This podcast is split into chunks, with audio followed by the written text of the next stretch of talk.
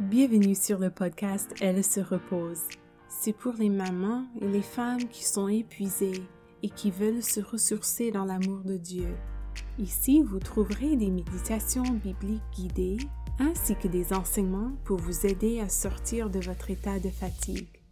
Bonne écoute. Bonjour et bienvenue sur le podcast Elle se repose. J'ai créé ce podcast pour vous donner les ressources qui m'auraient aidé pendant une période très difficile de ma vie où j'étais tout le temps épuisée. Pendant cette période d'épuisement, j'ai vraiment cherché Dieu parce que je savais que Jésus dit qu'il donne du repos à ceux qui sont fatigués et chargés.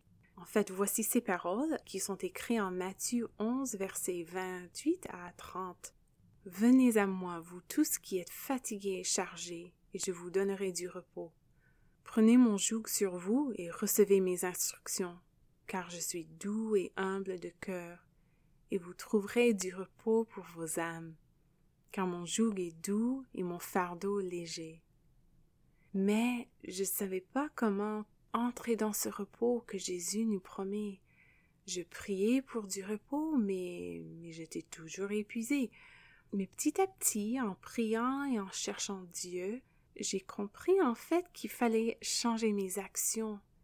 Oui, Dieu nous remplit de paix et d'amour, mais il faut passer du temps avec lui pour recevoir ce paix.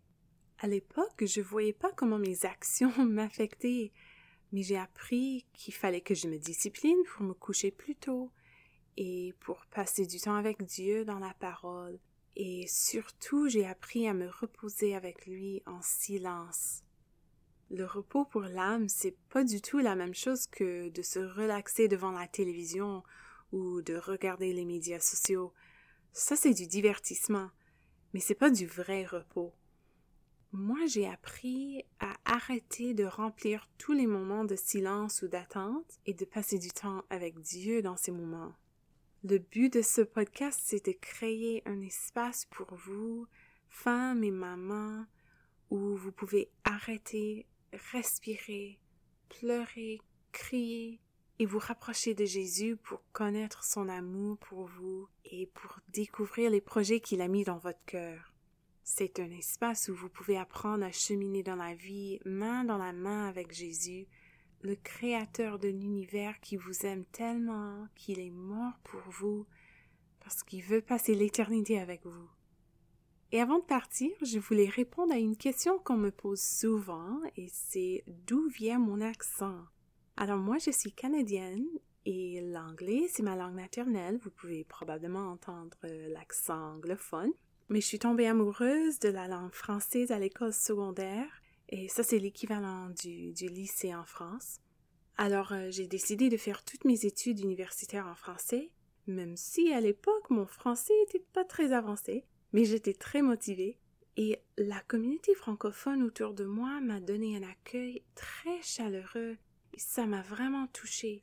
Et j'ai tellement aimé mon expérience qu'en fait j'ai décidé d'étudier pour devenir prof de français langue seconde parce que je voulais donner la chance aux enfants et aux ados de découvrir les richesses de la francophonie comme moi je les avais découvertes. Et j'ai aussi vécu au Québec et en France pendant quelques mois, et au cours des années, j'ai eu des amis et des collègues qui viennent de plusieurs pays francophones. Alors je sais que tout ça influence mon français et mon choix de vocabulaire. Euh, un moment je jase et l'autre je discute et je porte des souliers et demain je porte des chaussures. Donc euh, je sais que ça influence mon français. Alors à vous de me dire d'où vient mon accent. D'ailleurs, vous vous demandez peut-être pourquoi je fais ce podcast en français et pas en anglais. En fait, euh, depuis un an, j'ai déjà un podcast de ce genre en anglais, mais j'avais vraiment à cœur de le faire en français. Et honnêtement, j'arrête pas d'y penser depuis quelques années. Et la francophonie me tient à cœur.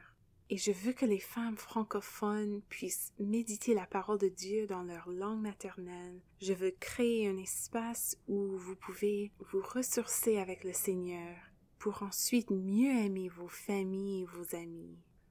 Alors, euh, pardonnez-moi mes erreurs de français, je crée cet espace pour vous, vous me tenez à cœur, vous les femmes francophones. Donc, euh, je me lance.